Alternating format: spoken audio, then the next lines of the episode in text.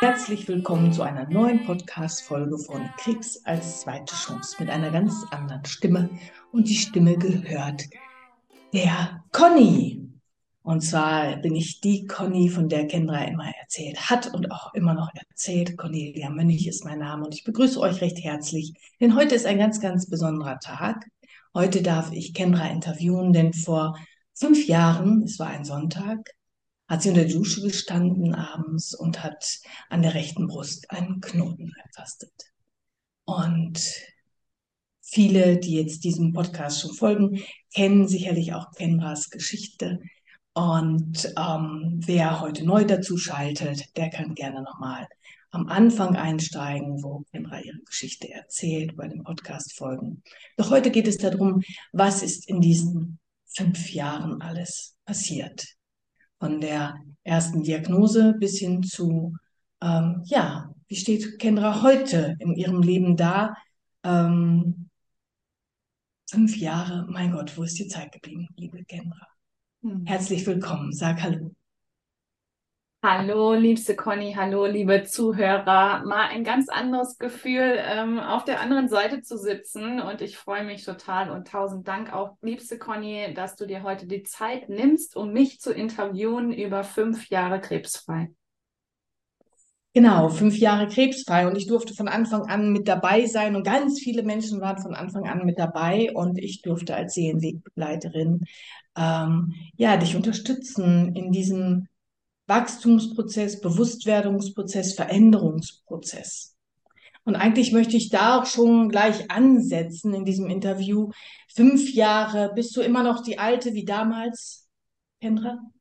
Nein, auf keinen Fall. Also die Kendra, die es damals gab, die gibt es nicht mehr. Ich würde sagen, ich habe mich wirklich so 360 Grad gedreht. Ja, und das kann ich bestätigen. Also, wir sind ja gerade dabei oder du bist dabei, dein Buch zu schreiben und ich darf ähm, auch einen Teil dazu beitragen.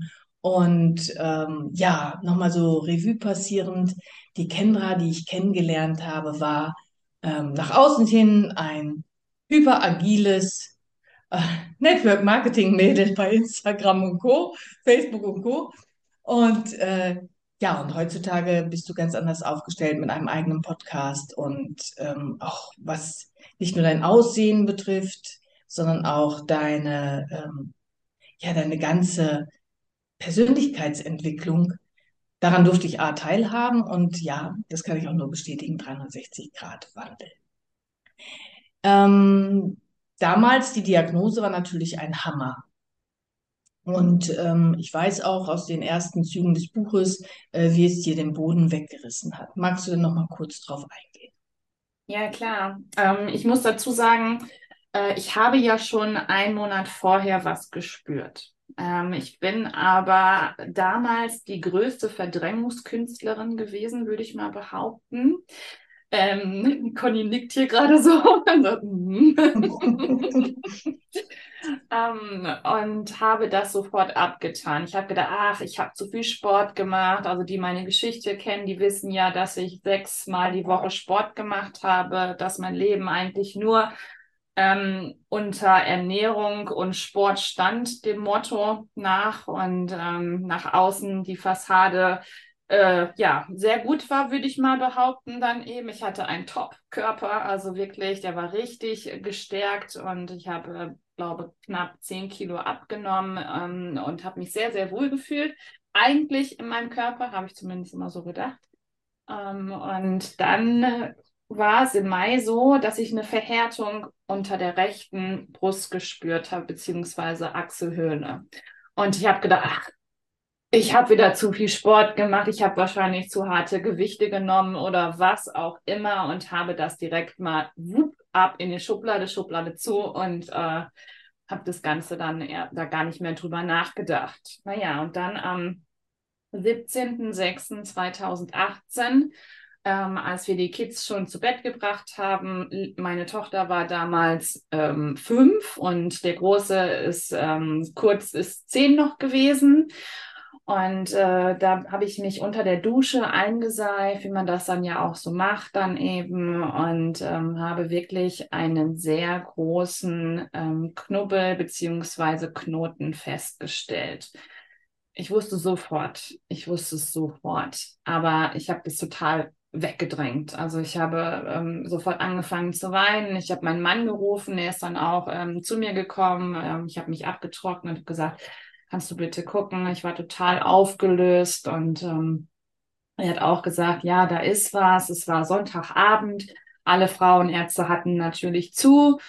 Und ähm, ich wusste aber zu 100 Prozent, das werde ich sofort morgen abklären. Also ganz, ganz ähm, schnell muss das abgeklärt werden. Die Nacht war ganz furchtbar. Ich habe kaum geschlafen. Und, ja, da würde ich ganz gerne mal drauf eingehen. Und zwar erleben das ja nun nicht gerade wenige Frauen. Jede siebte Frau in Deutschland ähm, ertastet äh, ihren Brustkrebs oder ist ein Zufallsbefund bei einer unter normalen gynäkologischen Untersuchung. Ähm, aber nichtsdestotrotz, also so wenn, wenn man äh, dieses ähm, ertastet hat oder auch bei anderen Krebsformen, wenn man so dieses Gefühl hat, da ist irgendetwas, dieser Gang zum Arzt, wie viel Überwindung hat dich das gekostet? Weil ich glaube, es geht ja auch ganz vielen so, dass sie dann nicht sofort zum Arzt gehen. Und wenn, warum? Mhm. Ja, also ähm, ich habe direkt morgens, also ich konnte es wirklich gar nicht erwarten, dass es 8 Uhr war und habe sofort den, äh, das Telefon in die Hand genommen und habe die Nummer von meinem Frauenarzt gewählt. Ähm, ich muss dazu sagen, ich wusste letztendlich schon genau, dass es Brustkrebs ist, aber äh, ich ähm, war so in meiner Blase, würde ich mal behaupten, und habe einfach nur funktioniert. Aber es war schon so, ähm, dass mir meine innere Stimme, obwohl ich damals das ja noch gar nicht deuten konnte, schon gesagt hat, und du gehst jetzt zum Arzt und du machst das auch und du verdrängst es nicht und du gehst nicht hin. Okay, also da war so ein Druck in dir, dass du jetzt, okay, einen Monat hast du verdrängt, aber jetzt ist Ende im Gelände. Ja. ja. Weil sonst, ähm, ihr, ne, also der Drang war groß. Also jetzt nochmal wegrennen wäre nicht gegangen. Das kann man ganz schwer beschreiben, oder? Dieses Gefühl, dieses, ähm, was das für ein, genau für ein Gefühl ist oder wer einen da drängt oder was einen da drängt. Aber man weiß, irgendwann weiß man, jetzt musst du der Tatsache in die Augen schauen. Ja. Und das Herz schlägt einem bis zum Hals. Ja. Ich war so froh, dass ich, ähm, dass sie auch am Telefon gesagt haben, die kannten ja auch meine Geschichte, also die wussten auch, dass meine Mutter an Brustkrebs gestorben ist, als ich 18 Jahre alt war. Die wussten, dass meine Tante gestorben ist. Du wirst dann in so ein ganz anderes Pro äh, Programm aufgenommen. Und ähm, ich hatte eben auch einen sehr verständnisvollen Arzt und die haben sofort gesagt, kommen Sie sofort vorbei, überhaupt kein Problem ähm, und sprechen Sie gleich mit dem Doktor. Da war ich sehr, sehr dankbar, aber diese Minuten, bis ich dann da beim Arzt saß und ähm, erstmal jemanden finden musste, der mich ja auch dahin bringt, weil ich ähm, ja keinen Führerschein hatte. Und das ja so ein bisschen, da wir ja so ein bisschen ländlich wohnen, ähm, ist es dann nicht so einfach. Aber Gott sei Dank ähm, hatte mein, unser lieber Nachbar hatte Urlaub und hat mich dann dorthin gefahren. Und ähm, aber diese Zeit von dem Moment an, als ich angerufen habe, bis eben zu dem Zeitpunkt, als ich wirklich dort saß und der Arzt reinkam, das war schier unerträglich. Also das ähm, mhm. ohne Worte. Warum, warum ich das ganz gerne so, warum, warum ich dich das jetzt gefragt habe, ich, ich möchte ganz gerne die Leute mitnehmen, die in einer ähnlichen Situation sind. Und nicht nur auf Brustkrebs bezogen, dass es, ähm, dass es ja normal ist, dass man äh, boah, ja, ein Kloß im Hals hat, dass das Herz rast und dass, dass man, oh, ja, dass dieser Zustand von dieser Ungewissheit bis hin zur Abklärung ähm, eine einzige Kopfkino-Katastrophe eigentlich ist. Ne? Also ich glaube, man macht alle emotionalen Achterbahnfahrten durch, die man sich so vorstellen kann. Ja. Mhm. Okay, es hat sich dann ja alles bestätigt, was du befürchtet hast. Du bist durch eine Maschinerie gegangen. Ähm, von ähm, Chemo und ähm, von ähm, Bestrahlung, dann ja auch noch OP und Bestrahlung, ähm, die dieses Vertrauen in die Schulmedizin. Mhm. Wie hast du das für dich hingekriegt? Weil das, ich, ich, ich weiß, ich bin ja auch ähm, Krankenschwester, ich habe früher als Krankenschwester gearbeitet, dass dieser Weg oder diese Entscheidung für die Schulmedizin oder gegen die Schulmedizin, für Brustamputation oder dagegen und so weiter und so fort, nette Ärzte, weniger nette Ärzte, es ist ja alles ein Oh, ne, das ist ja so, so ein Eigenleben fängt da ja eigentlich an. Ähm, da ist man ja wieder wie in so einer Blase. Vorher hattest du schon gesagt, warst du in einer Blase und das ist dann diese Diagnose Krankheitsblase, äh, da eine Orientierung zu finden und vor allen Dingen Entscheidungen zu treffen. Mhm. Und wie hast du für dich Entscheidungen hinbekommen? Ja, also erstmal ähm, habe ich auch so ein bisschen, also ich habe nicht gegoogelt oder so, aber ich habe mich mit Menschen auch unterhalten. Ich hatte ja gar keinen mehr, ähm, der mich irgendwie darüber aufklären kann. Meine Mutter war gestorben, meine Tante war gestorben. Es gab keinen, den ich kannte, der eben Brustkrebs hatte. Und, Überlebt hat.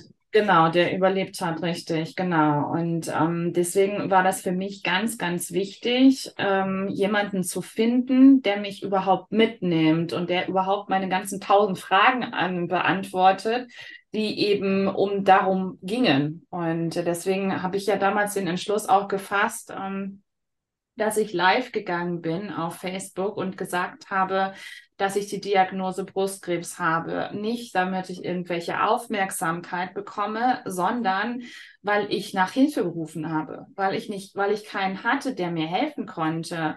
Ähm, mein Vater war immer noch total in seiner Trauer gefangen, genauso wie meine Geschwister auch. Ähm, die konnte ich auch schlecht fragen. Die, die, es ist ja 20 Jahre fast her gewesen, ähm, wo der Tod von Mama war, bis eben zu der Diagnose von mir. Und ähm, ich war sehr, sehr froh, dass ich jemanden gefunden habe oder auch mehrere Menschen über Facebook, die gesagt haben, hey, hier, mit denen ich schon vorher auch befreundet war, was ich aber gar nicht wusste, weil man redet da ja auch nicht drüber. Also es ist ja auch äh, 2018 noch relativ verpönt gewesen, würde ich mal so behaupten. Ähm, und da war es so, dass ich aber ganz tolle Menschen kennengelernt habe, unter anderem auch eine Krankenschwester, ähm, die Dani, die eben genau die gleiche Diagnose hatte wie ich und diesen ganzen Weg schon gegangen ist und die mir wirklich ein ganz sicheres Gefühl gegeben hat für mich selber, dass ich diesen schulmedizinischen Weg gehen kann und dass ich den auch schaffe. Aber ich muss auch dazu sagen, ich hatte ähm, also ich war auch öfters am Überlegen und ich weiß auch, ich habe auch dich gefragt. Du hast aber direkt gesagt, äh, äh, die Entscheidung nehme ich dir nicht ab, das machst du mal schön selber. Da dachte ich mir, ja, toll, fand ich nicht so gut. ähm, aber es war schon so, also innerlich wusste ich, dass mein Körper das packt, weil ich eben ähm, sehr gut aufgestellt war, was die Ernährung angeht, was den Sport angeht. Ich war topfit und ähm, da habe ich schon mhm. auch länger drüber nachgedacht. Ich muss aber auch dazu sagen, dass mir mein Onkologe ganz viel Vertrauen gegeben hat, dass mir mein Onkologe wirklich ganz viel Vertrauen gegeben hat und gesagt hat, Kendra, wir gehen diesen Weg gemeinsam und wir schaffen das gemeinsam. Und das war letztendlich auch der Schlüssel dazu, dass ich gesagt habe, okay, ich vertraue dir, ich bin hier in guten Händen, wir mhm. machen das jetzt. Ja, ähm, ver verpönt, äh, da wollte ich ganz gern, ich, ich glaube, es, es, es war bis vor fünf Jahren das Thema Brustkrebs auch noch sehr tabuisiert. Mhm. Und dank der Social Media wird halt viel mehr darüber gesprochen. Ja.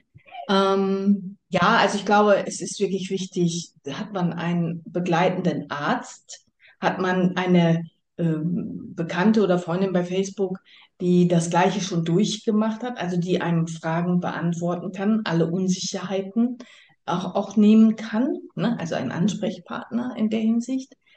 Ähm, das heißt natürlich aber auch, dass man sich öffnet. Ich Mhm. glaube, das Öffnen ist ganz wichtig. Viele tun es nicht. Die machen es mit sich selber ab und ähm, ich glaube, das ist auch nochmal so eine Nummer härter. Also so vom Gefühl her, also alle Achtung, Respekt vor den Frauen, die ähm, da keine Unterstützung haben oder wenig Unterstützung haben und auch wirklich niemanden fragen können oder sich auch nicht trauen und dann für sich in ihrem stillen Kämmerlein diese Entscheidungen treffen in diesem Gefühlschaos. Mhm. Und ich glaube, was auch noch ganz wichtig war, dein Vater hatte zu dir gesagt, Kendra, du hattest ihn ja informiert, Kendra, ähm, wir schaffen das. Das hatte er als allererstes gesagt. Und äh, das mit Mama ist 20 Jahre her und die Schulmedizin hat sich weiterentwickelt. Und ähm, das weiß man so heutzutage ja auch. Ne? Es, früher gab es nur eine einzige Chemo für alles. Heutzutage gibt es so viele unterschiedliche ähm, Chemo- und Operationsverfahren und so weiter und so fort, dass es wirklich individualisiert ist. Ja. Ja. Und ähm, nichtsdestotrotz möchte ich auch ganz gerne den Zuhörern ein bisschen mit auf den Weg geben, äh, dass sie auch ähm, ihre Bedenkzeit einfordern können. Ja. Also manch einer braucht halt einfach Bedenkzeit oder braucht nochmal ein Gespräch mit jemandem oder nochmal eine Rückfrage und dass die Betroffenen das auch wirklich für sich ähm, ja einfordern und auch nutzen und, und sagen, bevor ich mich jetzt hier entscheide, ähm, also mein Kopf und mein Herz müssen da schon übereinstimmen oder sollten da zumindest auch übereinstimmen. Definitiv, ja. Hm? Die würde ich auch Kannst du dich, mhm. Bedenkzeit auch wirklich geben. Also die würde ich auch nicht, auch wenn die Ärzte sagen, ja, wir müssen jetzt aber hier in zwei Tagen mit der Chemotherapie anfangen, da würde ich dann trotzdem sagen, nee, ich brauche jetzt noch diese Zeit, ich möchte da jetzt gerne noch drüber nachdenken und die sollte man einem auch gewähren. Mhm, genau. Und ähm, also ich, ich finde, mit dieser Diagnose oder mit einer Diagnose fängt an, fängt das Leben an, in eine Selbstbestimmtheit zu gehen. In dem Moment geht es um einen selber und in diesem Moment hat nicht der andere über dich zu bestimmen, sondern du bestimmst, wann dein Zeitpunkt da ist, etwas zu tun, etwas zu machen und ganz klar zu sagen, so auch natürlich Fürchtungen und Sorgen auch zu äußern. Mhm. Ja, sich da auch wirklich zu öffnen. Das ist ganz, ganz wichtig und nicht einfach alles über sich ergehen zu lassen, sondern auch hin, zu hinterfragen und, und, und, und. Also das Recht hat man und das Recht sollte man in diesem Moment, diese, eine Diagnose fordert einen praktisch auch dazu auf, oder? Ja, natürlich, klar. Man ist ja gezwungen, eben so eine Entscheidung auch zu treffen dann, ne? Obwohl man das nicht möchte, aber man ist dazu gezwungen. Ja. Also in meinem Herzen schlagen ja so äh, zwei Meinungen, ähm, ja, in meiner Brust schlagen zwei Meinungen. Und die Schulmedizin, ich bin schon ein Befürworter der Schulmedizin. Wir Menschen haben das Ganze entwickelt und es ist auch zu unserem höchsten göttlichen Wohle mitentwickelt worden für unser Körperwesen. Unser Körperwesen kann eine ganze, ganze Menge wegstecken. Und wie du schon gesagt hast, ist äh, natürlich bei dir ähm, die Vorlaufzeit mit Sport und äh, gesunder Ernährung ähm, dann auch nochmal etwas, ähm, was, äh, wo man es vielleicht leichter wegstecken kann Mhm. als jemand nicht. Und nichtsdestotrotz, also die Menschen, die keinen Sport gemacht haben oder sich auch nicht so gesund ernährt haben, stecken es auch weg. Mhm. Natürlich hat man seine ähm, Begleiterscheinungen, da gehen wir später noch drauf ein. Ähm, aber was ich ganz gerne noch erwähnen wollte, ist, ähm, ich habe dich dann ja an die Hand genommen. Ähm, und zwar habe ich dich gefragt, bist du offen auch für etwas Neues und bist du offen für einen spirituellen Weg? Und ähm, bist du offen dafür, dass es zwischen Himmel und Erde auch noch etwas anderes gibt? Ja. Und ähm, dass wir halt auch an deinem Seelenheil arbeiten. Mhm. Weil man weiß aus der Psychosomatik her, ähm, dass ähm, jedwede Krankheit seine Ursache und seinen Grund hat. Ja. Ja. Und ähm, manchmal ist einem das gar nicht so bewusst, was psychisch, seelisch auf einem so lastet. Oder man ist ein Verdrängungskünstler, wie du. Ja, genau. Was war deine größte seelische Last? Naja, die größte, größte seelische Last, die war ja auf jeden Fall, dass ich ja 20 Jahre letztendlich in einer Seifenblase gelebt habe und ja immer dieses Lügenkarussell da immer weiter aufgebaut habe und mich nie getraut habe, die Wahrheit auszusprechen, dass eben damals ähm, der Unfall, den ich immer als Unfall habe aussehen lassen, dass es kein Unfall war, sondern dass es ein Suizidversuch von meiner Seite aus war. Mhm. Und das hat mich innerlich aufgefressen. Genau, weil du, wir haben das dann reflektiert, wir haben da viel drüber gesprochen. Ich habe dir einiges dazu erklärt. Und ähm, das, also Angst frisst Seelen auf. Und deine größte Angst war, dass diese Wahrheit rauskommt, dass du 20 Jahre lang die Familie, auch dein Mann und alle, ähm, ja, in einem falschen Bildnis gelassen hast. Ja. Und weil du dich enorm geschämt hast, dass du überhaupt einen Suizidversuch unternommen hast und äh, dass das aber auch weitreichende Folgen hatte. Mhm. Ja. Und ähm, wir gehen da jetzt einfach mal nicht weiter drauf ein, sondern das ist ja ein separater Podcast, glaube ich, auch gewesen. Oder die meisten wissen ja auch davon. Mhm. Ähm, Wir können ja auch gerne die anderen einfach verlinken, die ähm, ja, genau. meine Geschichte anhören können. Genau, genau, das können wir machen. Ähm, dann ging dieses Prozedere, also dieses Vertrauen. Also einmal dieses Vertrauen dem Arzt gegenüber, zur Schulmedizin und das Vertrauen mir gegenüber oder auch anderen Personen in der Community, Facebook-Community und äh, dort auch dieses Vertrauen, mein Gott, da sind Menschen, die mir alles Gute wünschen, da sind Menschen, die mich durch diese Zeit auch tragen. Mhm. Hast du das auch so empfunden? War dir das bewusst zu dem Zeitpunkt?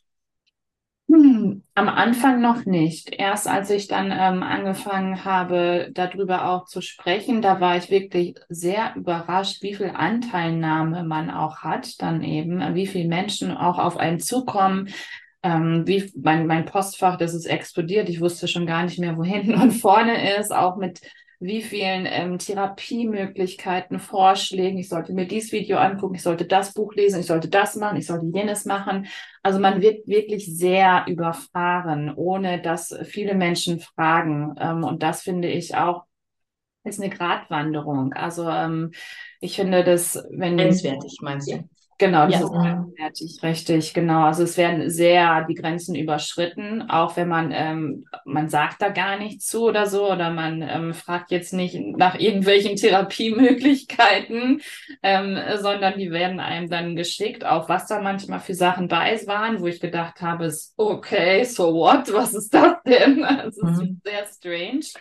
Ähm, aber nichtsdestotrotz muss ich sagen, dass ich da sehr aufgefangen wurde und dass mir das auch ähm, sehr viel bedeutet hat. Also das bedeutet mir bis heute noch sehr viel, wenn Menschen so eine Anteilnahme ähm, haben und wirklich äh, so tief auch ähm, ja blicken und zusammen mit dir diesen Weg gehen. Also so hatte ich zumindest das Gefühl.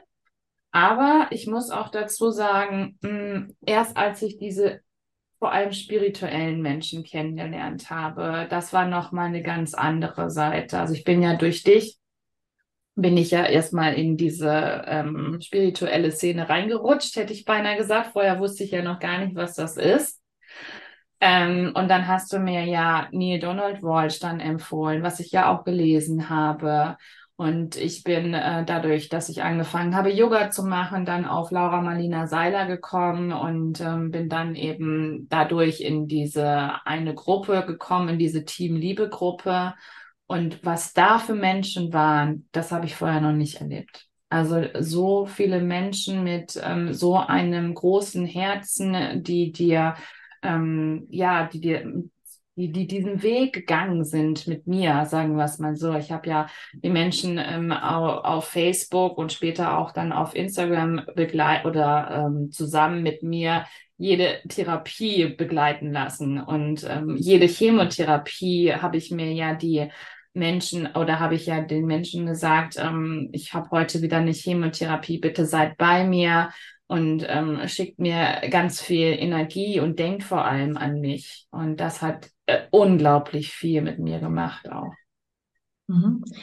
Aber es ist erst im Nachhinein Ja. so richtig bewusst heute, heutzutage glaube ich erst so richtig bewusst, äh, dass, dass diese Menschen, die deine Bitte gehört haben und das auch gemacht haben, dass diese Energie dich auch ein Stück weit mit dadurch getragen hat. Ja. Mhm. Man weiß wissenschaftlich, nur für die Zuhörer, dass ähm, Beten, man hat das untersucht, ja, wenn, wenn man für andere betet, egal in welcher Form, also völlig losgelöst jetzt mal von, von der Kirche oder sonst irgendetwas, aber betet, Gutes wünscht oder, oder äh, ja, dass es eine Form von Segnung ist für jemanden und dass das bei den Menschen, für die gebetet wird oder die gesegnet werden, mm, dass die weniger Schmerzmittel brauchen es ist wirklich wissenschaftlich untersucht. Es ist eine amerikanische Studie, die ist letztens von Deepak Chopra ähm, nochmal betont und veröffentlicht worden.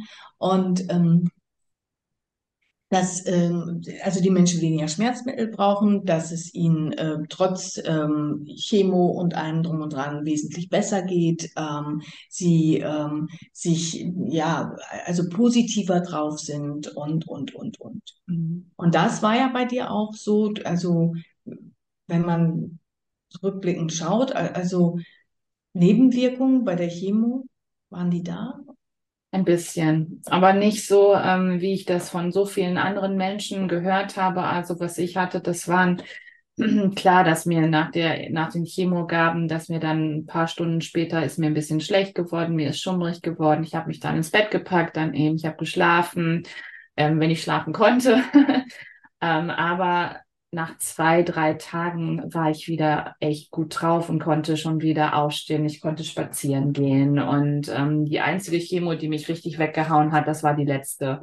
Da war es, dann hat es ein paar Tage länger gedauert. Aber ähm, so viele Nebenwirkungen, die so viele andere Menschen haben, sei es eben die kaputte die kaputte Haut, die Schleimhäute, die kaputt gehen, ähm, dass eben das Essverhalten sich ändert, dass manche die ganze Zeit sich nur übergeben müssen und ähm, nicht aufstehen können. Hatte ich alles nicht. Nein. Mhm. Unglaublich. Also du hattest eben von äh, dieser spirituellen Community gesprochen. Ähm, also ich befinde mich in keiner, nur nochmal für die Zuhörer, ich ich gehöre keiner Sekte an, ich gehöre keiner, keiner Community an, ich gehöre auch keiner Kirche an und ich glaube an Gott, ich glaube an Jesus. Und wenn wir alle die zehn Gebote leben würden, ich glaube, dann hätten wir ein bisschen mehr Paradies hier auf Erden. Aber da bin ich auch nicht heilig. So. Ähm, was, äh, was für mich Spiritualität ausmacht, ist, dass in meinen Augen jeder spirituell ist, weil jeder hat irgendwo einen sechsten, siebten Sinn. Und wenn wir ganz ehrlich sind und äh, unser Leben ein bisschen Revue passieren lassen, dann haben wir schon so unsere ja, inspirativen Eingaben, unsere Fantasie, unsere Ideen und aber auch so, ja, eine innere Stimme. Ja, und das ist halt etwas, was man mit Worten manchmal gar nicht so erklären kann und was einem aber im Leben oftmals schon weitergeholfen hat. Ja. Um vielleicht den, in Anführungsstrichen, richtigen oder gesunden Weg für sich zu gehen. Mhm. Das ist so meine Geisteshaltung. Ich habe dir ein, ein bisschen eine Welt gezeigt, dass alles Ursache und Wirkung ist. Und ähm, dass wenn wir großes seelisches Leid erleiden, ähm, dass wir das ähm, auflösen können, also bewusst machen können und dass wir das löschen können. Mhm. Und ähm, das war etwas, wo wir ja eine Traumaliste mit dir gemacht haben und du dann auch ähm, deine Traumaerlebnisse gelöscht hast, sodass es nur noch ein Foto wird geworden ist und kein emotionaler Bezug mehr dazu. Das hat sicherlich mitgeholfen zu dem, was du eben gesagt hast, dass du eine Community gefunden hast, wo Menschen einfach füreinander da sind, liebevoll, aus reinstem Herzen liebevoll füreinander da sind und jedem anderen ja alles Liebevolle wünschen. Und ähm, ohne ihr, ihr ja, ohne Überstülpen, ohne Ego, ohne, ohne ähm, du musst jetzt aber oder du sollst, sondern ähm, auch, dass man ja so angenommen wird, wie man ist. Ja. Genau. Das ist ja genau so ein Punkt in deinem Leben gewesen, den du nicht unbedingt erfahren hast, dass du so angenommen worden bist, wie du bist. Ne? Ja. Du warst ja eigentlich immer ein kleiner, was warst du? Ein kleiner Traumtänzer. Also. ja, eine Traumtänzerin. Ne? Also das auch, ja. Genau. Also du hattest da auch schon so deine Schwierigkeiten, dass du dich nicht unbedingt zugehörig gefühlt hast, dass du aber gerne immer dazu, gerne dazugehört hättest und so weiter und so fort. Ich denke, das geht ja vielen, vielen Menschen so. Ähm, im Grunde genommen hast du auch Mobbing erlebt und, und, und eine ganze, ganze Menge. Ja.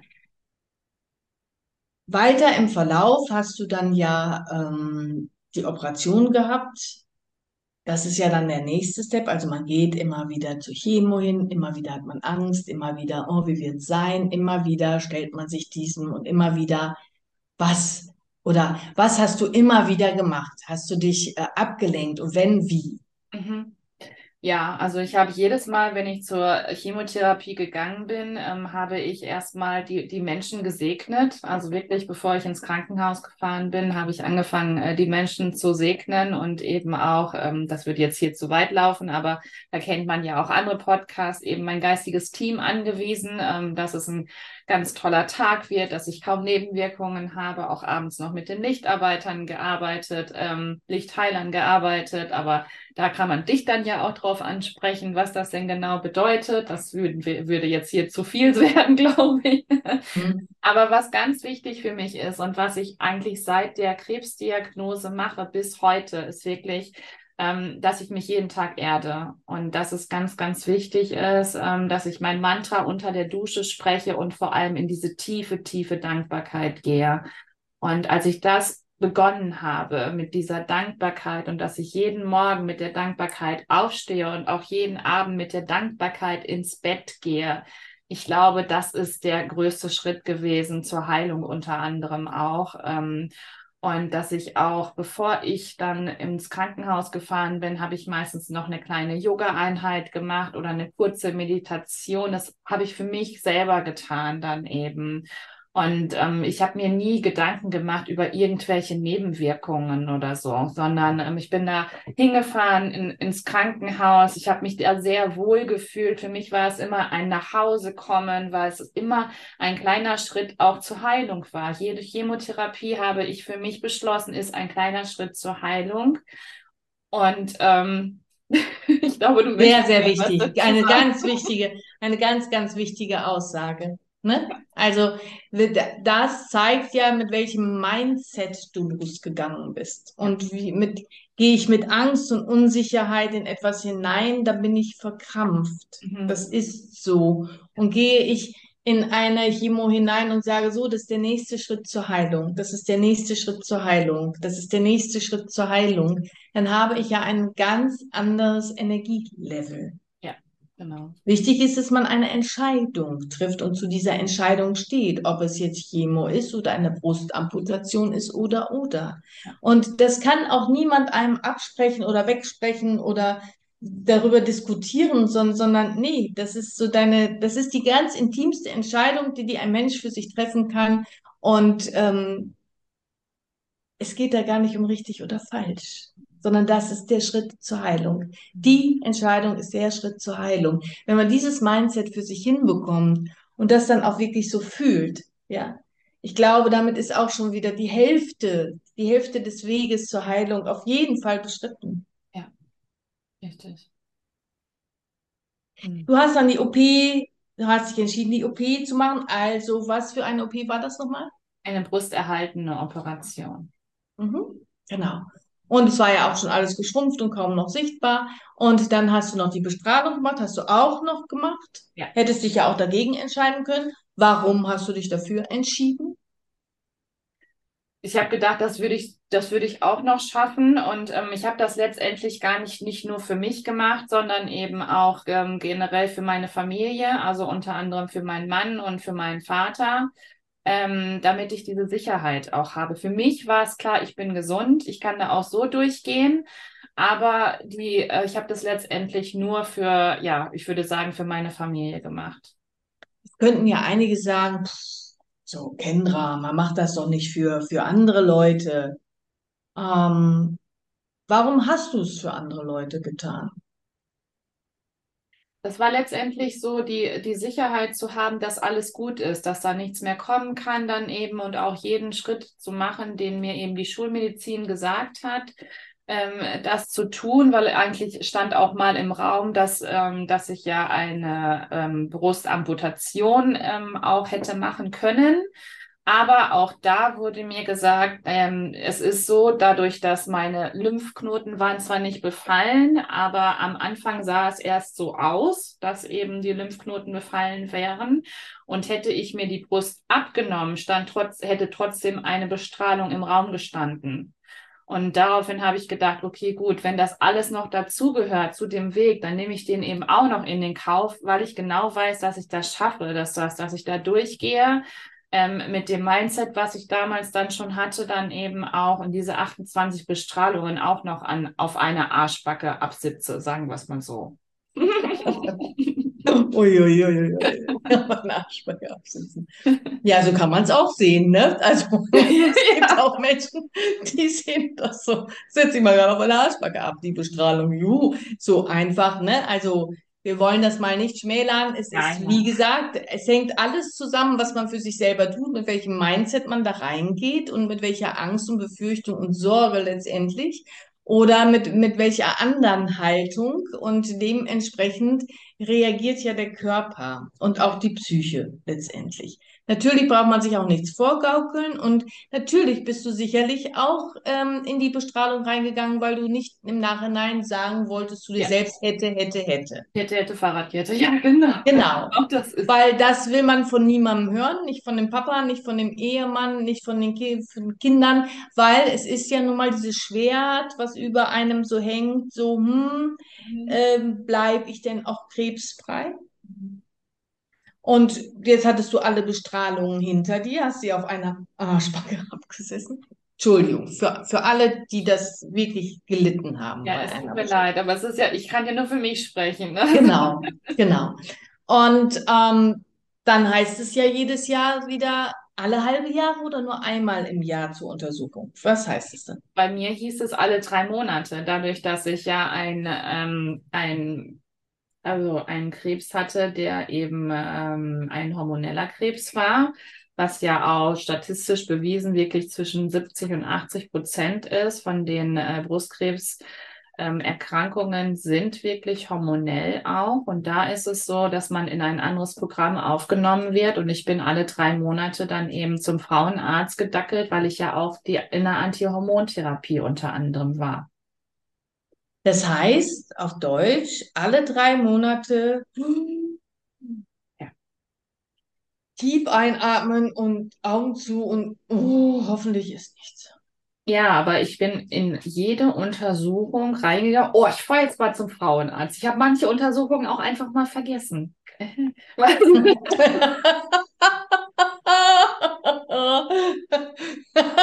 Kendra, wie man sie kennt. Ja. Hast du da mal kurz eine Untersuchung vergessen? Okay, das ist natürlich auch etwas, was man Mindset nennen kann. Ja, nicht einfach, weil man es verdrängt, äh, sondern okay, es gehört dazu alle drei Monate und ich für mich weiß einfach, ich bin gesund.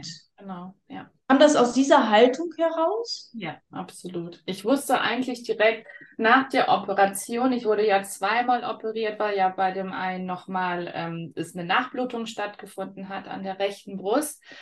Als ich das zweite Mal operiert worden bin, das war so ein tiefes Gefühl. Ich kann das gar nicht so beschreiben, aber als das passiert ist und ich bin aus der Narkose aufgewacht und ich habe da im Krankenhaus gelegen in meinem, in meinem Bettchen, da wusste ich, jetzt bin ich zu 100% gesund. Punkt. Okay. Ja. Das kann man wissen, ne? Ich denke so, einige werden sicherlich nicken und sagen, jo, Ja. das weiß man. Und einige werden sicherlich sagen, das hätte ich gerne. Ja, natürlich, klar. Ja. hätte gerne dieses Gefühl. Mhm. Mhm. Aber vorher hattest du dieses Gefühl nicht, ne? Mhm. Das war immer so dieser Eiertanz, so. hm, hm, hm. Ja. Dann war dieses Gefühl da, jo, das ist jetzt erledigt. Ja. Ah, okay. Was hat dir diese Sicherheit gegeben? Weil du mit deiner Vergangenheit komplett auf, ja, sie aufgearbeitet hast? Genau, ja, weil ich äh, meine Vergangenheit komplett aufgearbeitet habe, weil ich ganz tief nochmal im, in den Schmerz auch reingegangen bin, gerade von, von meiner Mama und dann aber auch erkannt habe und auch gelernt habe, dass das letztendlich alles ihre Diagnose damals war und nicht meine. Es waren nicht meine Schmerzen, es war nicht ähm, mein Krebs. Man sagt das ja sowieso nicht mein Krebs, aber es war, es war ihr Krebs dann eben und ich hatte damit gar nichts zu tun. Jeder Mensch ist ja ein eigenständiger Mensch und ähm, das hat ganz, ganz viel mit mir gemacht, dass ich da aber auch noch mal komplett reingegangen bin. Gerade die Begleitung auch mit dir, dass wir da eben auch noch mal reingegangen sind und ähm, dass ich abschließen konnte, dass ich dann auch irgendwann sagen konnte, okay, ich, ich bin soweit und ähm, sie kann jetzt gehen, weil vorher war es ja immer so, ähm, ich habe sie ja nicht losgelassen. Also ich habe, ich konnte sie ja nicht loslassen. Und da habe ich dann aber ähm, durch dich dann eben auch gelernt, sie loszulassen und was das auch für ein schönes Gefühl ist vor allem. Sie ist ja trotzdem noch da. Sie hat mich ja den ganzen Weg über begleitet. Ähm, aber genau das war der Moment, würde ich behaupten. Ja. Mhm. Dieses Bewusstmachen darüber, und, und das erlebe ich immer wieder. Ähm, ich arbeite ja nun nicht nur ausschließlich mit Krebserkrankten, sondern je, jede Person, die irgendwo eine Seelenwegbegleitung haben möchte, für die bin ich da, ähm, um eine Orientierung im Leben zu finden, eine Ausrichtung oder in die eigene individuelle Ausrichtung zu kommen. Und das, äh, das ist ja was sehr Wertvolles, was du gesagt hast. Mm, Krankheit, also egal welche Krankheit die Eltern haben, das sind die Krankheiten der Eltern, aber es ist nicht unsere Krankheit. Ja. Doch wir neigen dazu, es zu unseren Krankheiten zu machen ne, weil wir diese Befürchtung haben. Oh, hoffentlich nicht wie Mama, oh, hoffentlich nicht wie Papa, oh, hoffentlich nicht wie Tante. Oder es wird einem sogar eingeredet, ja, du bist wie Tante so und so, ne? Du musst du aufpassen, dass du nicht das und das kriegst, ne? Wenn du dich so und so weiter verhältst, und, und äh, das macht ja alles was mit einem. Das Ja. ist, ist ja, ne? Und ähm, auch dieses sich nicht perfekt genug fühlen, nicht toll genug fühlen, nicht, nicht gut genug fühlen äh, und so weiter und so fort, äh, dass man da immer wieder ähm, ja vorm Spiegel steht und an sich rummäkelt und und und und, dass man mit Schuldgefühlen durch die Gegend rennt, je nachdem, was im Leben so passiert ist und und und das nagt ja alles. Ja. Und irgendwo ähm, dann ist man nicht im Flow, dann ist man nicht in einer Gewissheit, dann, dann ist man nicht in, bei sich und dann ist man auch nicht in der äh, Wahrnehmung. Und viele Menschen möchten da ja auch ganz gerne hin, sich wahrzunehmen. Und das konntest du ja vorher auch nicht. Ne? Du bist ja eigentlich nur weggerannt und, und du hast den Bogen komplett überspannt. Und, und ähm, ja, Ja. und dann ist es manchmal so, dass man einen Unfall hat oder eine Diagnose hat und mit dem Hosenboden dann mal ne, zu landen oder auf dem Hosenboden zu landen, um ähm, eine Neuausrichtung zu beginnen. Mhm. Ja. Viele wünschen sich das alte Leben zurück. Hattest du das? Nee, auf keinen Fall. Also ich wollte in keinsten Fall mein altes Leben zurück. Das hätte nämlich wieder ähm, be bedeutet, dass ich dann ja wieder in diese Lügenspirale reinfalle ähm, und dass ich auch wieder dieser Mensch werde, den, der ich vorher war. Und den wollte, das wollte ich ja gar nicht mehr, weil letztendlich ähm, war ich ja gar nicht ich. Also ich war ja gar nicht Kenra. Ich habe mich ja auf irgendeinem Weg verloren gehabt und war ja dadurch, dass ich eben den äh, Suizidversuch hatte und danach dann äh, Mama gestorben ist, da bin ich ja eigentlich nur irgendwie durchs Leben gewandelt, wie auch immer. Aber ich habe ja gar nicht, also ich war ja nicht ganz. Und ähm, es hat mir ja immer irgendetwas gefehlt. Ich konnte nicht so richtig deuten, was es war. Aber erst durch die Diagnose dann eben ähm, konnte ich das lernen, was es bedeutet, ganz zu sein, was es auch bedeutet, ähm, eine Frau zu sein und dass es auch überhaupt nicht schlimm ist, wenn man eben nicht mehr diesen äh, Perfect Body da hat. Eher, äh, als ich dann eben die ähm, im Network war und drei Jahre Network Marketing gemacht habe, ähm, sondern diese weiblichen Rundungen, die ich ja vorher gar nicht kannte, äh, zu haben und dann eben aber auch damit zu leben, dass man zwei unterschiedliche Brüste hat und ähm, dass man eben nicht dieses Perfekte sein muss. Und dieses, als ich das verstanden habe, dass ich nicht perfekt sein muss, das hat so viel in mir aufgelöst und ähm, ich konnte da wirklich richtig durchatmen und konnte sagen, hey, okay, gut, ich bin nicht perfekt, ich will auch nicht perfekt sein. Das ist völlig in Ordnung so. Ähm, aber ich habe gelernt, mich zu akzeptieren und irgendwann auch zu sagen, hey, cool, dass du da bist. Danke, dass ich hier sein darf und danke, dass ich lebe und ähm, ich liebe Genau. Ist, ist dieses Leben, steht das dann nicht irgendwann über diesen Perfektionismus drüber? Ja. Dass man lebt, dass man Mutter ist, dass, dass man noch teilhaben darf, dieses Teilhaben ähm, an den Kindern, an, an dem Heranwachsen, an, an, an, an, eigentlich an jedem Tag. Ja.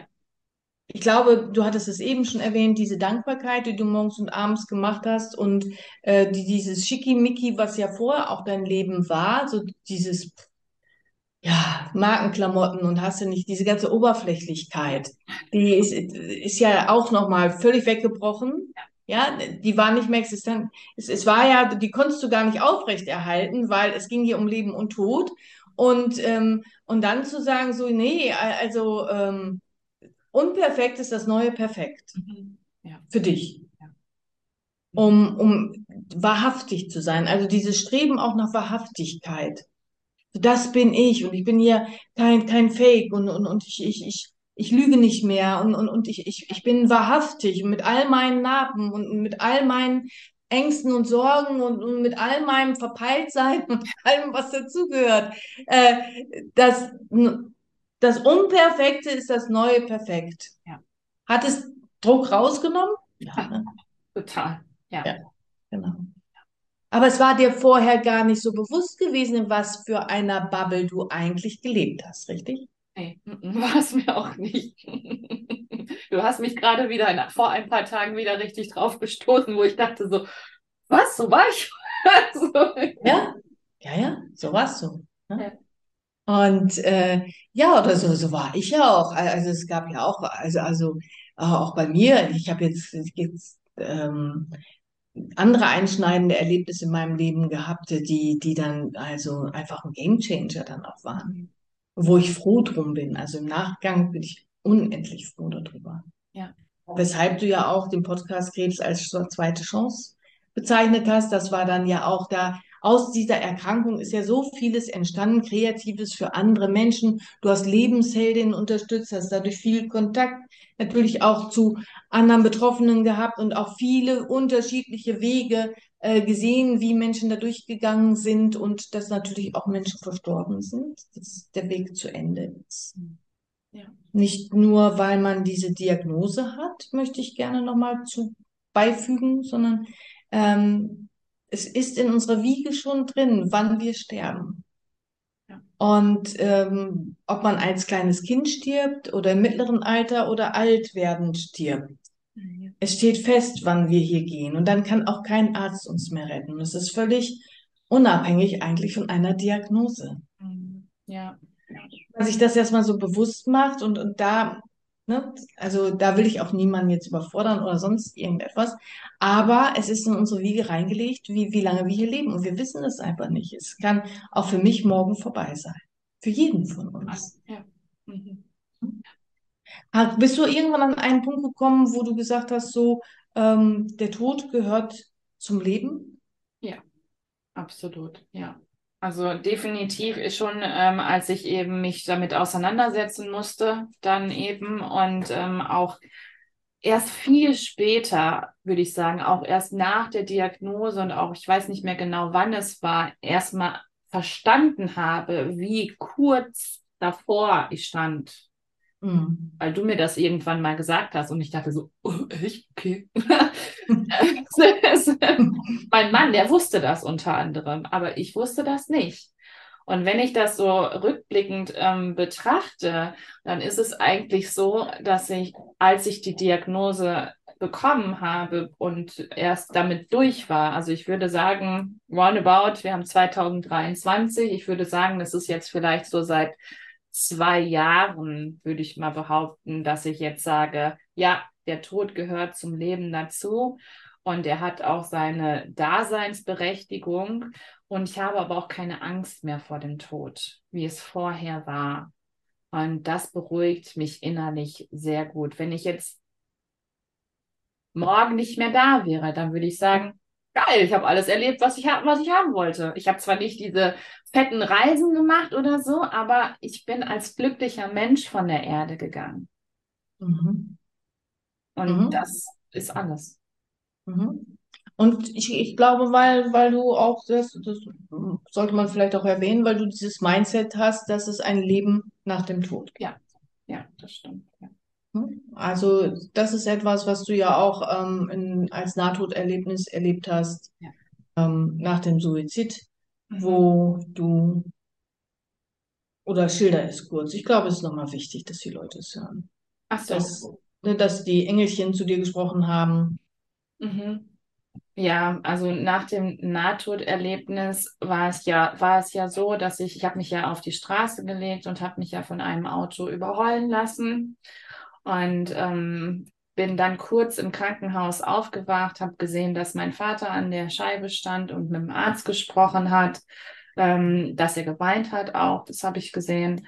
Und als ich dann ähm, in den Op Operationsraum geschoben wurde, und dann die, die Augen zugemacht habe, da war es so, dass ich dieses, dieses weiße Licht gesehen habe. Erst war alles schwarz und dann, ähm, desto weiter ich gegangen bin, war eben dieses weiße Licht da.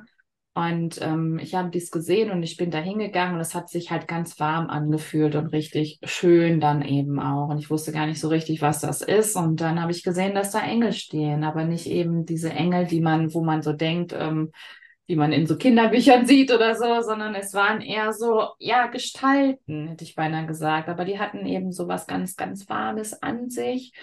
Und ähm, ich habe gesagt, ah, okay, gut, jetzt bin ich ja hier und jetzt ist alles gut und ähm, ich muss ja auch nicht mehr nach Hause gehen. Und die haben zu mir gesagt, nein, Kendra, es ist noch lange nicht der Weg für dich hier zu Ende. Du hast noch eine große Aufgabe hier auf der Erde und du kannst nicht hier bleiben. Ich habe dann versucht und gezetert und gefleht und gesagt, aber ich möchte hier bleiben und ich weiß, dass meine Mama gehen wird und ich habe das geträumt und das wird so sein. Und ähm, die haben aber mit Engelszungen auf mich eingeredet und haben gesagt, es ist aber noch nicht deine Zeit, es ist nicht dein Weg hier. Und ähm, ich habe dann auch noch gesagt, das weiß ich ganz genau, dass ich gesagt habe, nimmt mich, damit meine Mama leben kann. Und dann bleibe ich hier. Und ähm, das aber verschont sie eben. Also ich hätte für sie alles gegeben. Ich hätte für sie alles gegeben. Bis heute. Dein Leben. Du hättest dein Leben für Mein sie Leben gegeben. gegeben, ja. Mhm. Ja. Und ähm, die haben mich dann wieder zurückgeschickt, unter anderem auch. Und ich, ähm, es war ja auch so, dass ähm, als dann der Suizid dann, also als ich dann wieder aufgewacht bin und ähm, meine Mama davon ja gar nichts mitkriegen durfte, weil sie ja schon zu dem Zeitpunkt dann eben in Unikliniken lag und ähm, es ihr sehr, sehr schlecht ging. Und Die hatte ein Rezidiv gehabt Mhm. und das ähm, war dann wieder ausgebrochen und nicht mehr behandelbar. Genau, und es hatten sich schon überall Metastasen im Körper gebildet und ähm, ja, richtig. Und wir haben, die haben alles versucht zu machen und äh, so viele ver verschiedene Therapiemöglichkeiten auch. Ähm, heutzutage weiß ich auch, dass sie auch versucht hat, sogar den spirituellen Weg zu gehen, aber es war ihr nicht möglich. Das war damals nicht vor 20 Jahren, in den 80er Jahren. Das, das war alles in den 90er. Das Das hätte bedeutet, dass sie dann eben ähm, ihre Familie hätte verlassen müssen. So steht es in ihrem Tagebuch auch drin. Ähm, und das haben ihr die Ärzte gesagt, sie müsste ihr Leben aufgrund, ähm, also grundlegend ändern, komplett ihr Leben ändern. Das haben die Ärzte ihr damals schon mitgegeben. Ähm, aber das war nicht möglich. Mhm. Und als ich diese Tagebucheinträge gefunden habe, ich weiß noch, ähm, als ich dir das erzählt habe, das war so eine, jetzt kriege ich gerade wieder eine ganze Gänsehaut hier komplett, das war wirklich so ein Geschenk, diese Tagebüch Tagebucheinträge von ihr zu finden. Denn ich habe mich, hab mich so nah bei, mit ihr zusammen gefühlt dann eben auch und war so, so berührt, weil ich ja immer Mhm. gedacht habe, jetzt fange ich an zu weinen, dass ich schuld bin an ihrem Tod. Mhm. Ähm, und dass, wenn ich nicht auf die Welt gekommen wäre, dann würde sie noch leben, so nach dem Motto. Ähm, und als ich das verstanden habe, ähm, dass sie eben diese Entscheidung hätte, da zu bleiben, ihr Leben komplett anders zu, ähm, zu gehen oder aber wieder nach Hause zurückzukommen zu ihrem Mann, zu den Kindern, ähm, zu unserem Hof dann eben, den sie äh, bewirtschaftet hat. Äh, das hat alles für mich bedeutet, weil ich gesehen habe, ich habe mich ja immer gefragt, warum bin ich eigentlich so anders? Warum, warum bin ich nicht so wie meine Schwester? Warum bin ich nicht so wie mein Bruder? Warum kann ich nicht so viele Dinge wie mein Bruder und meine Schwester? Und ähm, das hat mir so viel bedeutet, diese Zeilen für sie zu finden, dass auch sie ein Stück weit diesen spirituellen Weg gegangen ist und dass auch sie im Kloster war und dass auch sie ähm, mit Gott kommuniziert hat. Und das hat mir so viel bedeutet, einfach nur. Ja. Hm? Dass du okay bist, so wie du bist und dass dein Weg dann nun mal so ein Weg ist. Ja. ja? ja. Und ähm, dass sie damals nicht anders konnte. Und ähm, aber ihre Aufgabe es auch gewesen ist, drei Kindern das Leben zu schenken. Ja. Die Aufgabe hat sie erfüllt und das hat sie auch ganz liebevoll erfüllt. Sie war ein sehr, sehr, sehr, sehr liebevoller Mensch. Ja. Also das ist, äh, so ist ja deine Mama in deiner und dass dieser Verlust natürlich schmerzt, steht außer Frage. Ja. Fünf Jahre Du hast kein Rezidiv, du musstest regelmäßig zur Untersuchung. Jedes Mal ist es, ja, bei dir nicht, aber ich denke oft und in vielerlei Fälle für viele Menschen so, ja. dass der Atem angehalten wird und dass man, äh, ja, man weiß eigentlich innerlich, alles ist gut, aber man muss es dann nochmal hören. Und natürlich kriegt man manchmal auch zu hören, dass es nicht gut ist. Ja dass da etwas ist und das haut dann wieder den Boden unter den Füßen weg. Ja, es ist ein Gang nach Canossa oder wie auf Schafott ja. oder wie auch immer man das bezeichnen möchte. Mm. Es gibt ja diesen Verein Lebensheldin und ich finde, dieses Wort Lebensheldin passt ja auch sehr gut ähm, gerade in diesen Bereich rein, nicht nur bei Brustkrebs, sondern bei allem, ähm, es gibt auch nicht nur Lebensheldinnen, sondern es gibt auch Lebenshelden. Also die Männer möchte ich auch ganz gerne mal mit ins Boot reinnehmen, die sich einer Diagnose zu stellen haben und da durchgehen. Mhm. Entscheidungen treffen, den tiefsten Schmerz nach außen kehren, vielleicht eine, sogar begleitend eine psychoonkologische Therapie machen und so weiter und so fort und hinter die Kulissen gucken und mutig sind. Mhm alles, alles erfordert Mut. Und wenn, wenn wir mutig sind, dann sind wir Helden. Weil wir stellen uns Themen, die wir vorher einfach verdrängt haben, wenn wir ganz, ganz ehrlich zu uns selber sind. Mhm. Diese Ehrlichkeit, mit der du, ja, du, du hattest ja ein Wahnsinnspäckchen zu tragen, hier mit äh, Lügengerüst und hast du nicht gesehen, ähm, diese Ehrlichkeit, auch äh, hinzugucken, was die Kinder betraf, ähm, oder die Kindeserziehung betraf, auch da ähm, in die volle Verantwortung zu gehen, trotz Chemo, trotz Bestrahlung und so weiter und so fort, sich um ganz viele Sachen zu kümmern, das ist ähm, schon der Obergau. Also das ist schon etwas, ähm, das ähm, was, was alle da irgendwo so leisten, egal ob man Mann oder Frau ist, äh, was man nebenbei ja noch alles so managt, weil man ist ja nicht nur äh, mit dieser Krankheit mhm. beschäftigt der Alltag hat einen ja auch noch. Ja. Hast du das als Belastung empfunden?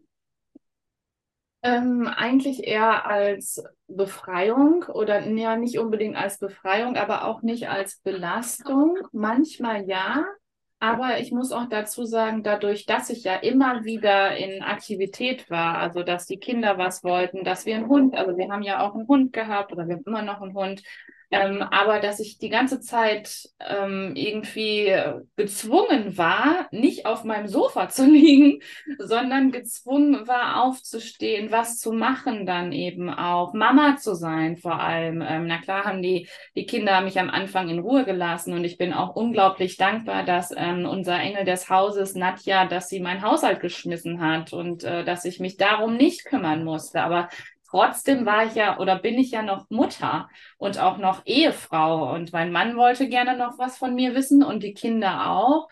Und ähm, oftmals war es mir aber auch zu viel. Ja, absolut. Und es ist heutzutage auch noch manchmal mir zu viel, wo ich sage, stopp, bis hierhin und nicht mehr weiter. Ich kann nicht mehr, ich will nicht mehr. Und ich habe auch nicht mehr ähm, die Nerven, die ich vorher hatte. Ich habe mir ja die ganze Zeit über ähm, vor der Diagnose gar nicht erlaubt, laut zu sein ich konnte die Kinder ja überhaupt nicht irgendwie mal mit schimpfen oder was auch immer, weil ich mich das ja nie getraut habe. Ich habe ja nie getraut, mich ähm, überhaupt gegen irgendjemanden Menschen laut zu äußern. Ich habe ja eigentlich immer nur die Tür zugemacht, bam, und war, war dann in meinem Zimmerchen und habe gedacht, na ja, morgen ist vielleicht wieder gut, so nach dem Motto. Ich habe immer die ganze Verantwortung abgeschoben.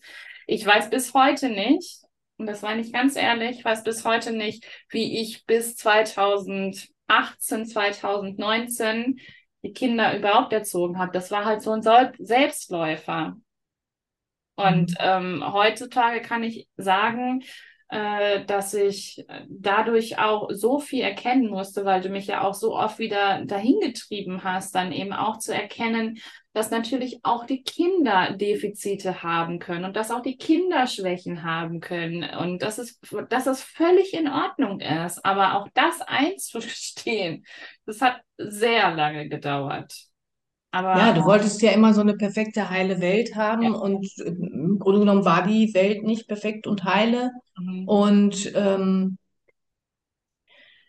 ja, und dann dahin zu blicken, also du musstest schon in, in, in viele Töpfe reingucken und dann auch ins Handeln kommen. Und ähm, hast sich dem Ganzen aber auch gestellt. Es, wie du, glaube ich, schon, oder was nicht glaube ich, sondern wie du eben gerade so schön gesagt hast, äh, zum Glück kam dieses Alltägliche hinzu, dass du gefordert warst, auch nicht so viel zu grübeln, sondern ins Handeln zu kommen. Und zu sagen, so, jetzt ist hier mal Schluss mit Traumtänzerei und, und wegrennen und Tür, Tür zuknallen und, und Bettdecke über den Kopf ziehen, sondern äh, nee, ich übernehme jetzt die Verantwortung, dass meine Kinder ähm, eine gesunde Zukunft für sich haben, etc. pp. Mhm. Also auch, auch dahin zu blicken, wo waren Defizite durch dich ausgelöst und so weiter und so fort. Ne? Also wir neigen ja dazu. Wir Menschen neigen gerne dazu, alle anderen sind schuld, das Wetter ist schuld, Hans und Franz ist schuld oder die Erkrankung ist schuld oder, oder, oder. Äh, nee, nee, nee, nee. Ne? Es, ist, es, es ist schon die Wahrheit, dass, dass wir einfach gerne ähm, manchmal nicht hingucken wollen, unabhängig sogar von einer Diagnose. Ja. Das, ist, das geht mir ja genauso. Ich, also manchmal, uh, ne, ich habe zwei erwachsene Mädels, aber damals auch. War ja nicht immer alles lustig. Oder es ist auch nicht alles lustig. Ist auch nicht, man hat auch nicht die perfekte heile Familie. In jeder Familie gibt's was. Ja. Möchte man gerne, ist aber nicht so. So, und, und da muss man einfach ehrlich sein. Mhm. Und ähm, nur weil man diese Gedanken hat, oh, was könnte der andere denn denken? Also zum Teil sind wir ja auch so noch erzogen, ne? Bloß nicht, oh, was könnte der Nachbar denken, was könnte der denken? Und bloß so und so, etepetete und hast du nicht gesehen. Und äh, da kommen wir dann schon wieder zu diesem Perfektionismus, der uns eigentlich alle nur krank macht. Ja, genau. Der so unehrlich und so falsch ist. Ja, genau. Mhm. Das heißt nicht, dass man sich auf seiner Unperfektheit ausruhen kann oder auf dem, wie man andere Menschen behandelt. Also, hm, ne, das auch nicht. Aber man darf einfach auch mal, ja, gnädig sein mit sich selber. Ja. Und weg von dieser Schuld zu kommen, sondern hin zu dem Ursache- und Wirkungsprinzip. Und wenn wir das begreifen und uns das bewusst machen, dass alles Ursache und Wirkung hat, dann ähm, ist es erklärbar für unseren Verstand und dann ähm, können wir leichter leben. Mhm. Ja. Fünf Jahre ist es jetzt her. Was ist diese Zahl fünf? Ist sie, ist sie existent in deinem Kopf? Sind es gefühlte fünf Jahre? Sind es zehn Jahre? Sind es zwanzig? Was ist es? Nein, also ähm, gefühlt in meinem Kopf fühlt es sich an, wie wo ich immer denke, wo ist die Zeit geblieben dann eben? Ähm, wie kann das Ganze schon fünf Jahre her sein? Man sagt ja in der Schulmedizin, ähm, nach fünf Jahren sagt man ja, man ist geheilt, was den Krebs angeht. Ähm, aber für mich bedeutet diese Zahl fünf, ähm, ja, es ist halt, es ist eine Zahl, sagen wir es mal so, aber es ist auch eine sehr, sehr wunderschöne Zahl und eine sehr schöne Zahl, weil eben fünf Jahre später kann ich hier sitzen und ähm, sagen und auf mein Leben rückblickend blicken und sagen, ey, schon krass, was ich die letzten fünf Jahre alles gemacht habe und ähm, wie ich das so durchgezogen habe und was ich für wundervolle Menschen an meiner Seite hatte und dass ich genau dieses Leben, was ich jetzt gerade lebe, liebe mit allen Facetten und ähm, dass ich, dass ich glücklich bin und dass ich ähm, wirklich unglaublich dankbar bin, hier zu sein und ähm, jeden Tag die kleinen Momente genieße. Ähm, und das ist Mehr Selbstwert da? ja absolut, ja. Und ich glaube, du hast deinen Selbstwert erkannt, ja, und ähm, hast ähm, ja auch Aussöhnung hingekriegt mit der Familie Ja. und allem, was dazugehört. Das war dein Weg. Diese fünf Jahre im Vergleich zu den 20 Jahren davor, was fühlt sich länger an? Naja, auf jeden Fall die 20 Jahre davor. Die fünf Jahre, die fühlen sich definitiv nicht so lang an. Die fühlen sich eher an so, Puff. uff, ich, genau, ja. Mhm, mhm. Das ist hochinteressant, dass du das sagst, weil wir Menschen, das ist auch, auch das ist wissenschaftlich erwiesen, wir können uns viel, viel mehr an das Negative erinnern und viel, viel länger an das Negative erinnern als an das Positive. Ja. Und es ist ja nun in diesen fünf Jahren bei dir so viel unendlich Positives passiert, unendlich Wertvolles, ähm, auch natürlich Tränen und, und so weiter und so fort, alle Höhen und Tiefen, Achterbahnfahrten waren dabei, natürlich, ja. Ähm, aber da, da ist so viel Positivausrichtung gewesen, so viel Aufarbeiten, so viel, ne? Also da, das füllt eigentlich schon ein komplettes Leben, diese fünf Jahre. Und dennoch ist in deinem Bewusstsein diese 20 Jahre Schwere, sind 20 Jahre Schwere. Mhm. Ja. Und ähm, das darf man nicht vergessen, ähm, wie, wie ein Kindheit und alles prägt und ähm, was das mit einem macht. Mm, Man hängt nicht mehr, du hängst jetzt nicht mehr in dieser Schwere drin, aber viele Menschen, die nicht auf, also nicht bewusst geworden sind oder sich dessen nicht bewusst machen oder auch das Ganze nicht gelöscht haben, die hängen dann ja immer noch wieder drin. Ja. Die kommen zum Teil dann ja auch gar nicht im Jetzt an und ähm, würden aber so gerne im Jetzt ankommen. Ja. Was du noch erlebt hast in diesen fünf Jahren, war das, was jetzt ja kürzlich Thema war, äh, das mit der Soda, Sodalex. Erzähl's Sodalex. mal. Genau. Diese weibliche Veränderung dann auch und äh, wofür du dich entschieden hast. Ja. Mhm.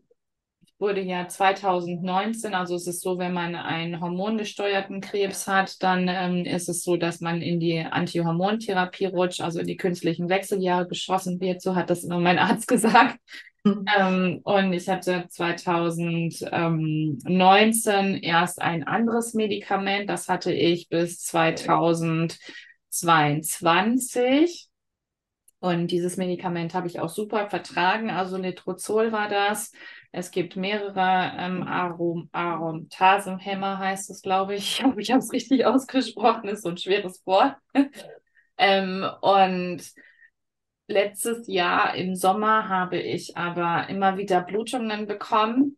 Und dann ähm, habe ich auch den Frauenarzt gewechselt und äh, habe dann mich dazu entschieden, wie halt eigentlich jede, die an Brustkrebs erkrankt ist und die eben einen hormongesteuerten Krebs hat, ähm, Tamoxifen nimmt und Soladex und dieses äh, Tamoxifen und Soladex in zusammen, also im Zusammenhang, wenn man das zusammen nimmt, ist schon crazy. Und ich habe das letztes Jahr angefangen zu nehmen. Das war im, im August und ich glaube, ich habe im September die erste Spritze bekommen von Soladex. Ähm, und die letzte habe ich ab, ich habe es abgesetzt im, ähm, jetzt muss ich kurz überlegen, im April meine ich. Also ich habe acht Monate diese Spritze bekommen, jeden Monat.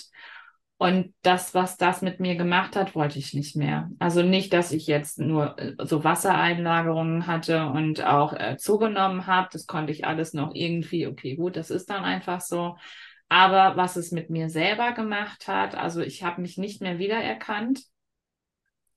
ähm, auch was die das mit der ähm, ja mit der Scheide zu tun hatte, dass es eben auch sehr schmerzhaft war, dass es ähm, dass ich immer einen Scheidenpilz hatte, seitdem dann unter anderem auch und ähm, sich das immer noch nicht ganz wieder so geregelt hat, aber es ist auf einem guten Weg dahin.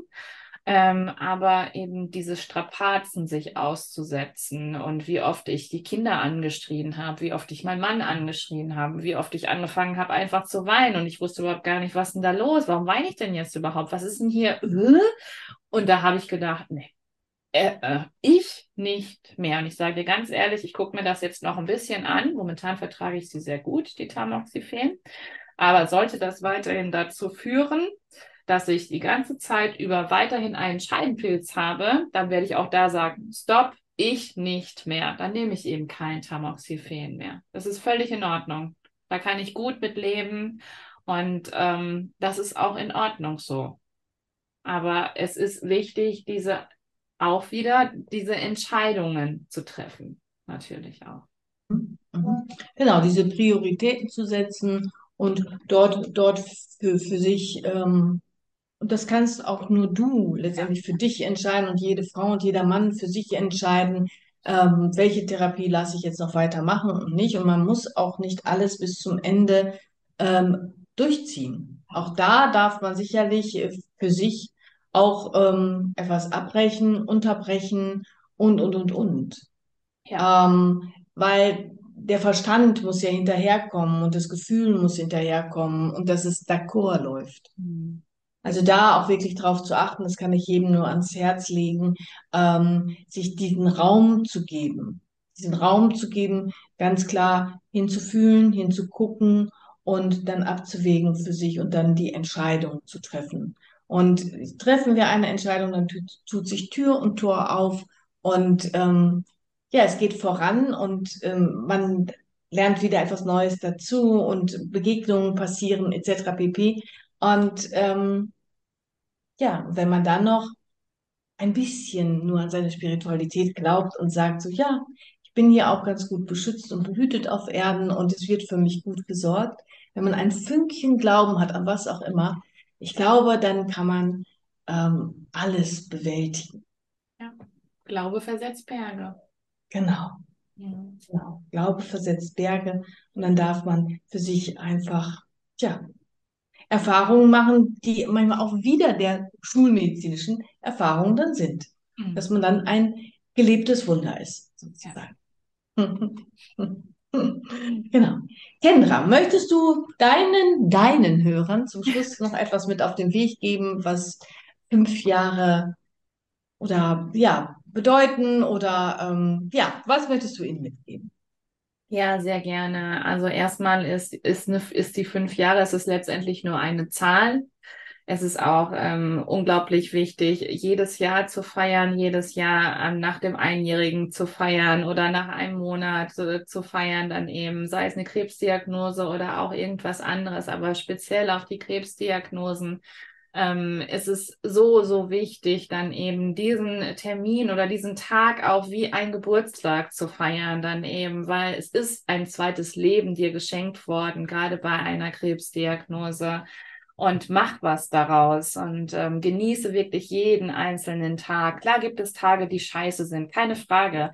Aber erzähl mir nicht, dass es 24 Stunden am Tag scheiße ist, weil das geht gar nicht. Das funktioniert nicht. Es gibt immer diese kleinen, kleinen Mini-Steps ähm, oder Mini-Hoffnungen oder Mini-Geschenke am Tag und schau gerne mal. Sei wirklich in tiefer Dankbarkeit. Es ist keine Selbstverständlichkeit, dass wir hier sitzen, dass wir genug zu essen haben, dass wir genug zu trinken haben, dass wir zwei Beine haben, dass wir zwei Arme haben, ähm, dass wir Internet haben, dass wir ein Handy haben, dass wir ein Dach über dem Kopf haben. Es ist keine Selbstverständlichkeit. Und wenn du das lernst, diese Dankbarkeit zu schätzen. Und ähm, wenn du in deine Therapie gehst, ohne dass du Dr. Google fragst, also bitte nicht Dr. Google fragen, nimm dir, wenn du in Chemotherapien gehst oder auch zur Bestrahlung, nimm dir was Schönes mitzulesen, ähm, sag deinen Lieben gerne Bescheid, sprich vor allem mit anderen Menschen darüber, wenn du eine Diagnose hast, frisst das Ganze nicht in dich hinein, denn Ängste fressen Seelen auf. Das ist definitiv so. Und ähm, die Community ist mittlerweile so groß. Und ähm, ganz, ganz wichtig auch zu sagen, du bist nicht alleine. Es sind so viele Menschen schon da durchgegangen und auch du wirst es schaffen. Das sind so meine Worte zum Abschluss. Tausend Dank, dass ihr zugehört habt. Danke, dass ihr hier wart.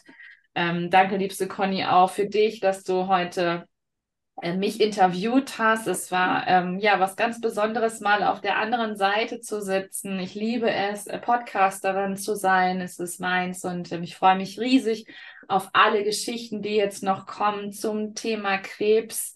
Und ähm, ich danke dir für dein Sein. Alles Liebe, deine Kendra. Soll ich noch was sagen oder nicht? Du darfst gerne noch was sagen, ja. ich möchte abschließend sagen, ähm, danke, dass ich deine Seelenwegbegleiterin sein durfte. Danke, dass daraus eine wundervolle Freundschaft entstanden ist, was ich ähm, ja eigentlich zu den meisten Kunden habe. Also ein wirklich tolles, wundervolles Verhältnis. Und aber danke, danke, danke, dass ich ein Teil deiner Geschichte sein durfte. Dieses Teilhaben dürfen. Egal wohin der Weg geht, egal wohin, egal wie es ausgeht, ja. Teilzuhaben an dem Leben anderer Menschen, an ihren Geschichten, an ihren Höhen und Tiefen, das ist schon etwas ganz, ganz Besonderes. Ja. ja, und ich denke, jeder, jeder hat Teil am Leben anderer. Und das ist wirklich wertvoll. Und diesen Wert zu erkennen und dass man mit einbezogen wird, dass man Benachrichtigungen bekommt oder wenn meine Tochter auf Reisen geht und mir Fotos schickt oder, oder, oder, oder, ja.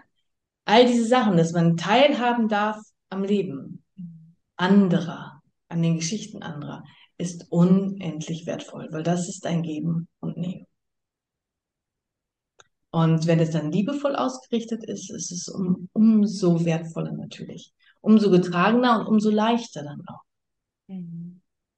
Und es hat ja auch mein Leben äh, unendlich deine Geschichte. Du hast mein Leben ja auch unendlich bereichert. Also hab Dank dafür.